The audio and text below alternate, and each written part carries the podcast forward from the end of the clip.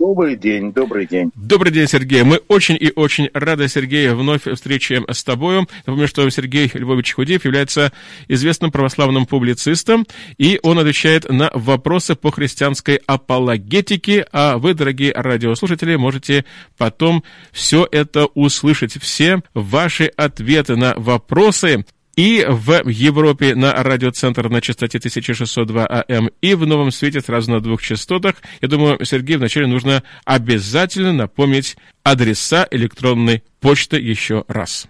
Ask Сергей собачка лист.ру Ask Сергей собачка лист.ру Сергей последняя буква Y, как русская У.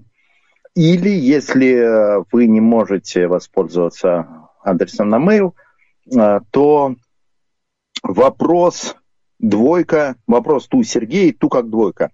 Вопрос ту Сергей, собачка gmail.com. На Gmail тоже есть адрес. Вопрос ту Сергей, то есть вопрос, двойка, Сергей. Сергей, опять-таки, последняя буква Y, а, собачка gmail.com. И можно присылать вопросы вот на оба эти а, адреса. И я вот смотрю, какие вопросы уже а, уже есть. Э, так, не могли бы вы прокомментировать доктрину сна души? Э, согласно учению некоторых церквей, человек в промежутке между смертью и воскресением э, ничего не чувствует, пребывает в ожидании воскресения, как бы спящий. Пробудятся, ну и приводится там цитата из Писания, что пробудятся спящие и так далее. Значит, в Священном Писании а, есть а, достаточно многочисленные свидетельства того, что в промежутке между смертью и воскресением человек продолжает свое сознательное существование. А, я бы сказал, что там их много даже. Конечно, для библейского взгляда на мир очень важно и центрально именно воскресение из мертвых. С этим невозможно, конечно, поспорить. И Иисус прежде всего имеет в виду воскресение мертвых. Э, цель Бога в том, чтобы нас воскресить в телах. Бог сотворил материальный мир, Бог сотворил материальный мир весьма хорошо, и э, Библия относится к материальному творению в целом очень позитивно. То есть вот то, что у нас есть тела, это здорово, а, это правильно, это хорошо, это так Бог устроил с самого начала. В древности, ну и отчасти в наши дни есть учения, которые а, проповедуют, что на самом деле тело это плохо, материальная вселенная это вообще какая-то гадость, спасение должно носить чисто духовный характер. Библия, конечно, это отвергает. На самом деле, конечно, э, Бог нас воскресит в телах. Об этом нет никакого разногласия. Библия совершенно четко нам это обещает. Мы воскреснем в наших э, физических вполне телах. Это несомненно. Э, не нужно этому в этом сомневаться. Но в промежутке между смертью и воскресением мы э, будем существовать как-то отдельно. Об этом Библия говорит многократно. Например, мы читаем притчу о богаче и Лазаре, и там у нас э, все события, описанные в притче, когда богач он в Аде, он в муках, э, и он просит послать э, Лазаря к его братьям. То есть богач он э, находится в неких сознательных муках, он существует как личность, он имеет некий опыт, в его случае мучительный, э, но это происходит после того, как он умер, но до общего воскресения, потому что его братья еще живы. К ним еще можно послать Лазаря, чтобы э, он им засвидетельствовал. То есть э, вся эта беседа между Авраамом и Лазарем, э, Авраамом и Богачом, она происходит до всеобщего воскресения мертвых. Или э, сцена преображения, где Господу вместе с Господом являются Моисей и Илья с ним беседующие. Откуда они явились? Что их специально для этого случая воскресили на 20 минут, а потом они обратно легли, ну это вряд ли. По-видимому, они где-то пребывают все это время э, и э, ожидают э, вот этой встречи с Господом. В книге Откровения Анна Богослова есть свидетельство о мучениках, которые по снятии пятой печати возопили глазом весьма велим, доколе владыка святой истины не судишь, не мстишь живущим на земле за кровь нашу. И далее им сказано, им даны были белые одежды, и сказано им, чтобы они подождали, чтобы их братья, которые будут убиты, как они, дополнить число. То есть, этот диалог между мучениками и Богом, он происходит э, до конца света, э, когда события на земле еще разворачиваются. Еще продолжают убивать мучеников, еще история не закончилась. До воскресения мертвых еще далеко, но в это время мученики, они обращаются к Богу вот с, таким, а, с такой настоятельной просьбой.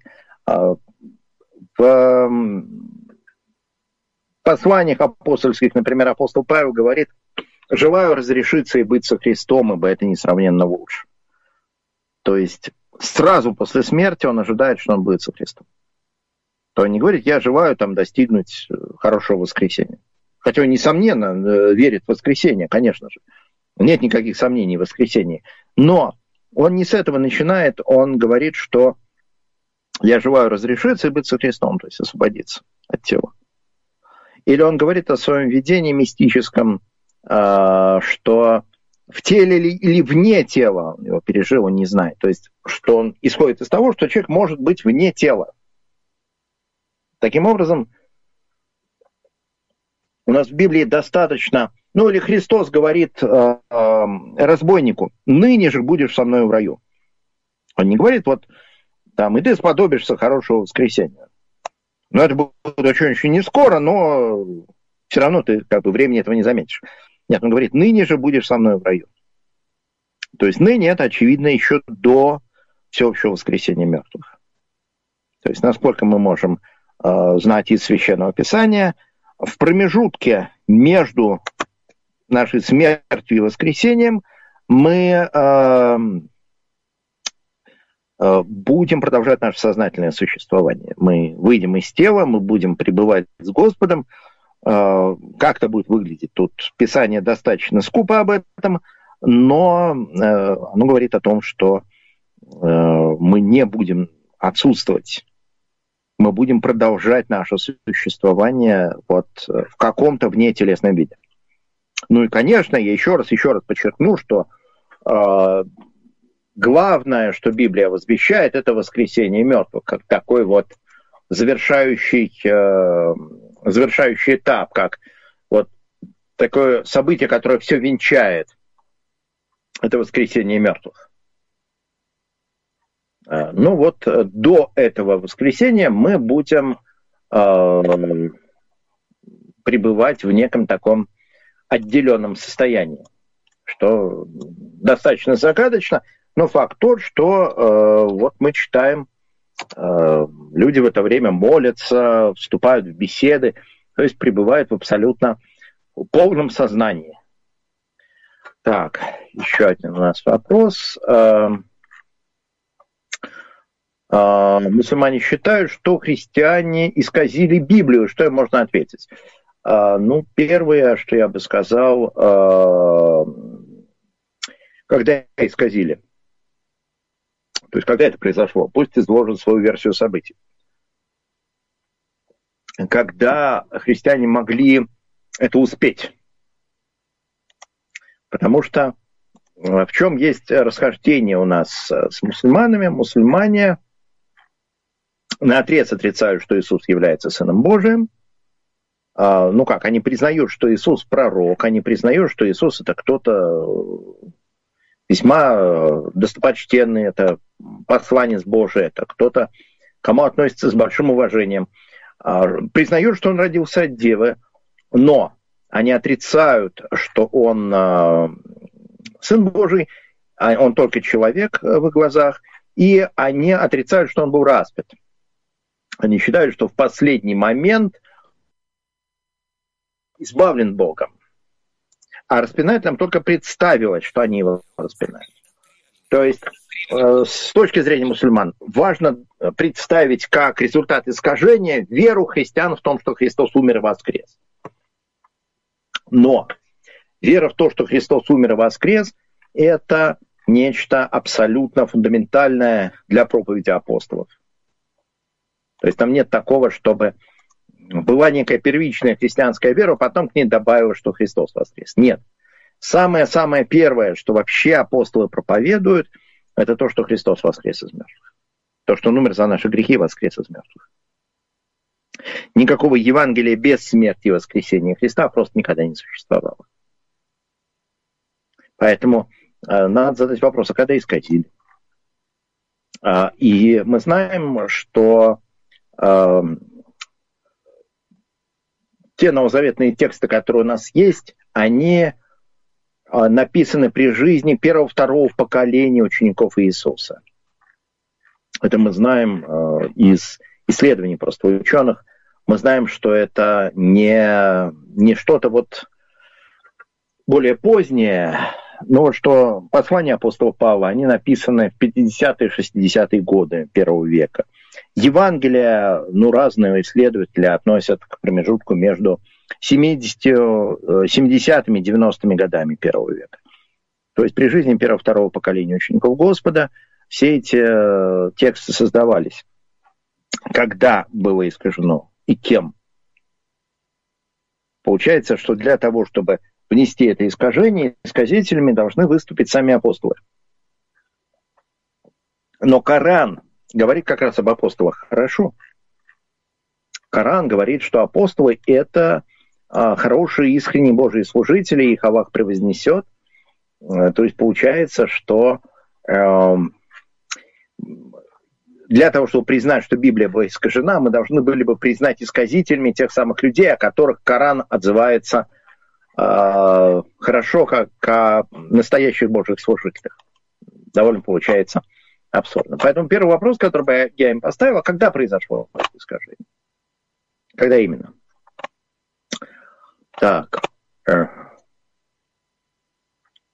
Кто такая блудница на звере Багряном, о которой сказано в Откровении? знаете, э, это некий образ, который говорит о... который может себя проявлять в разных исторических фигурах. И первый э, пример блудницы на звере Багряном – это, конечно, Рим. Ну, там достаточно узнаваемо на самом деле. Э, очевидно, что читатели или слушатели Откровения – они видели в блуднице однозначно Рим. То есть это такое была могущественная, процветающая, жестокая языческая империя, и понятно, что они, христиане, смотрели на эту языческую империю э, с большим неудовольствием. Но речь идет не только о Риме, речь идет о противления Богу, который возникает в истории неоднократно. Он может себя проявлять внутри самых разных государственных образований и проявит себя э, неким окончательным образом вот в э, том царстве Антихриста, которое еще будет. То есть э, на э, первом, скажем так, историческом, в первом историческом контексте это речь идет о Риме немножко дальше, если нам смотреть, то это духовное явление, которое может в разных контекстах проявляться. То есть мы не можем сказать, что это просто одно, что-то одно. Это Рим и, ну вот, э, там много чего еще. Так. Э,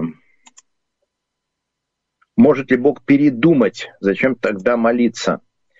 А, Богу незачем передумывать, потому что мы передумываем а, в силу нашего несовершенства. Либо мы чего-то не знали, а потом узнали, либо мы поддались там, страсти и сделали глупое решение. Я разозлился и наговорил ерунды. А потом я передумал и сказал, ой, извините, значит, вы это как-нибудь сотрите.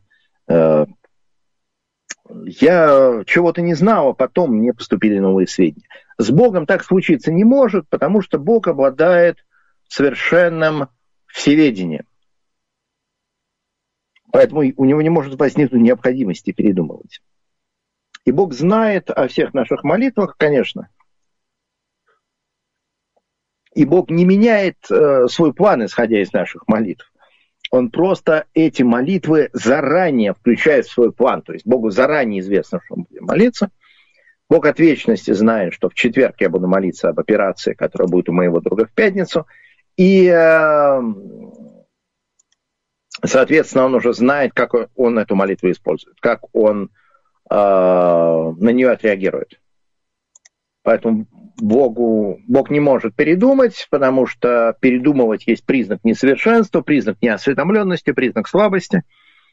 Вот. А молитва ему заранее известна, и он э, все эти молитвы заранее учитывает. Так. Ага. Вопрос. Вопрос такой. А, сейчас. Ага. Э, длинный немножечко текст, я сейчас подытожу. Так, ну, в общем, э, речь идет о том, что э, есть цитата из Ветхого Завета, он в болезни своей призвал не Бога, а врачей. Значит ли это, что христианин не должен прибегать к помощи врачей? Нет, конечно, это не значит. В ветхозаветные времена не существовало медицины – Э, которая была бы сколько-нибудь похожа на то, что мы бы назвали медициной. Э, все э, как, как бы медицинские манипуляции того времени, они предполагали ну, какие-то на самом деле оккультные правила, оккультные методы, какой-то оккультный шаманизм. И, видимо, поэтому этого человека и порицают за то, что он призвал не Бога, а врачей. Сейчас, конечно, в медицине у нас никакого оккультизма и шаманизма нету. И поэтому нам нет оснований тут чего-то опасаться, о чем-то нервничать. Мы должны прибегать к помощи медицины. Мы, например, в Новом Завете сказано «Лука – врач возлюбленный». То есть Лука, он, апостол Евангелист, он был по своей мирской профессии врачом.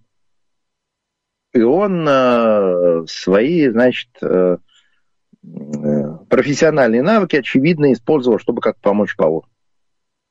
И церковь всегда исторически поддерживала медицину. Собственно, медицина в значительной степени выросла из э, деятельности церкви. Собственно, госпиталь – это первоначально именно христианское учреждение, где чаще всего монахи оказывали помощь людям, которые в ней нуждались. То есть вообще Э, прибегать к э, медицине это хорошо и правильно и уместно, э, и это угодно Богу.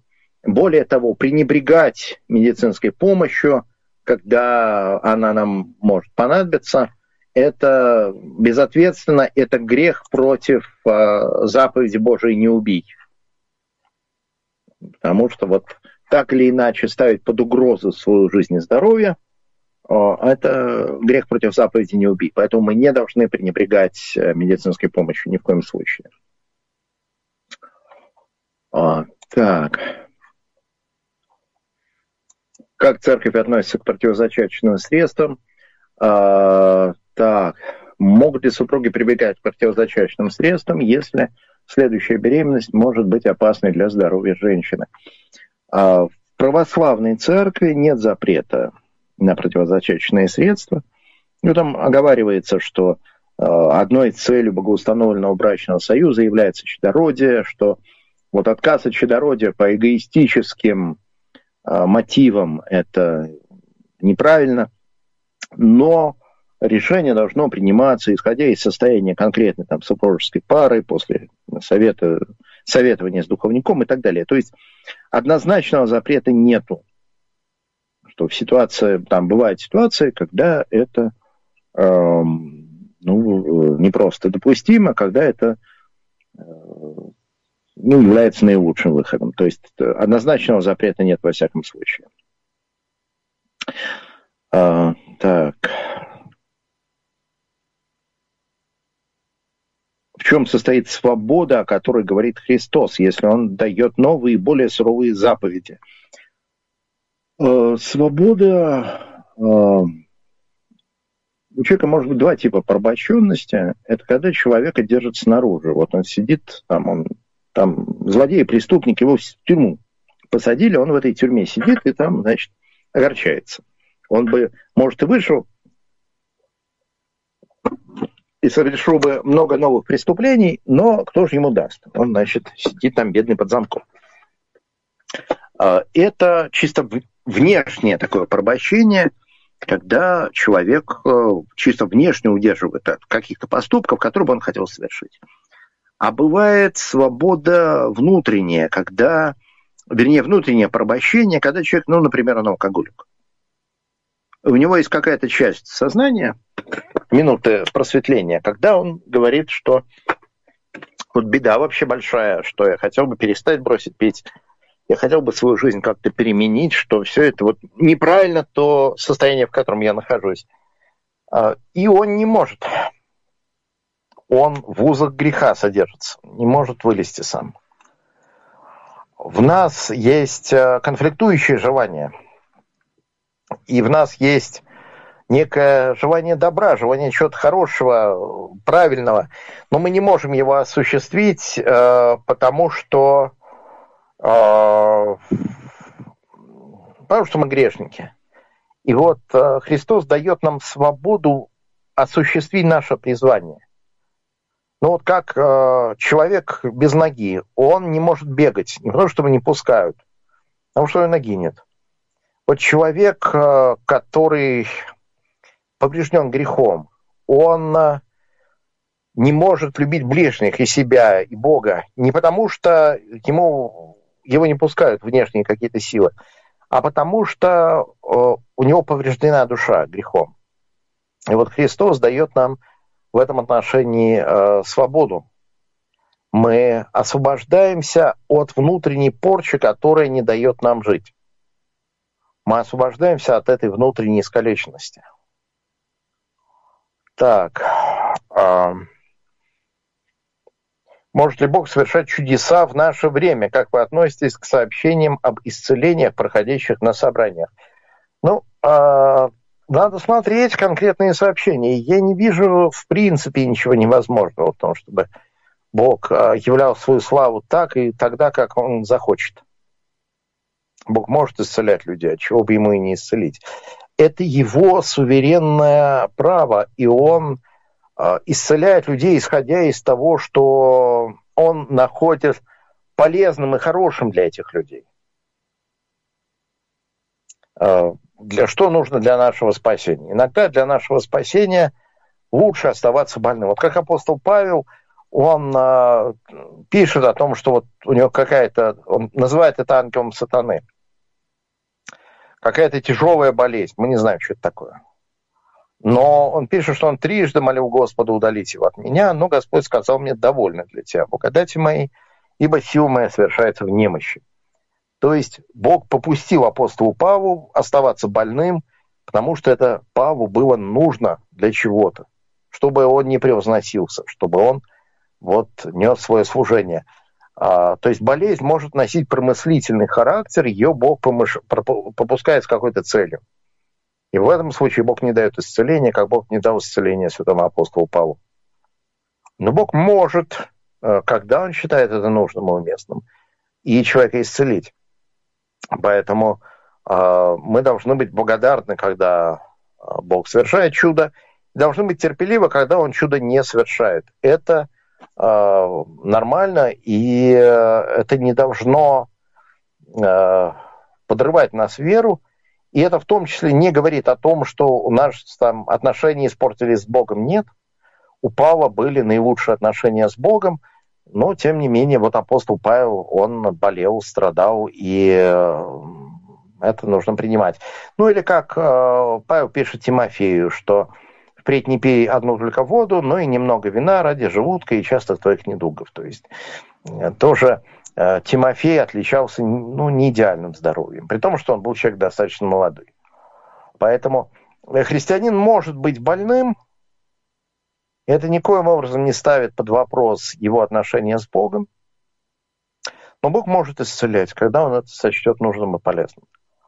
Исц... Имеет ли место исцеление в данном конкретном случае, ну, это надо разбираться. Тут заранее не скажешь, потому что, к сожалению, бывают э, э, жулики и обманщики. Это ужасно, но вот, но бывают. Поэтому проявлять определенную разборчивость и осторожность. Так существуют ли в наше время пророки? А, ну, речь, смотря, а что мы имеем в виду. Пророки библейских масштабов, так говорит Господь, иди поди, скажи этому народу, а, нет, потому что они существовали до прихода Спасителя, и цель вообще их деятельности, она была в том, чтобы подготовить его приход. Но Бог может открывать людям что-то важное для их жизни – но эти откровения носят такой вот частный характер.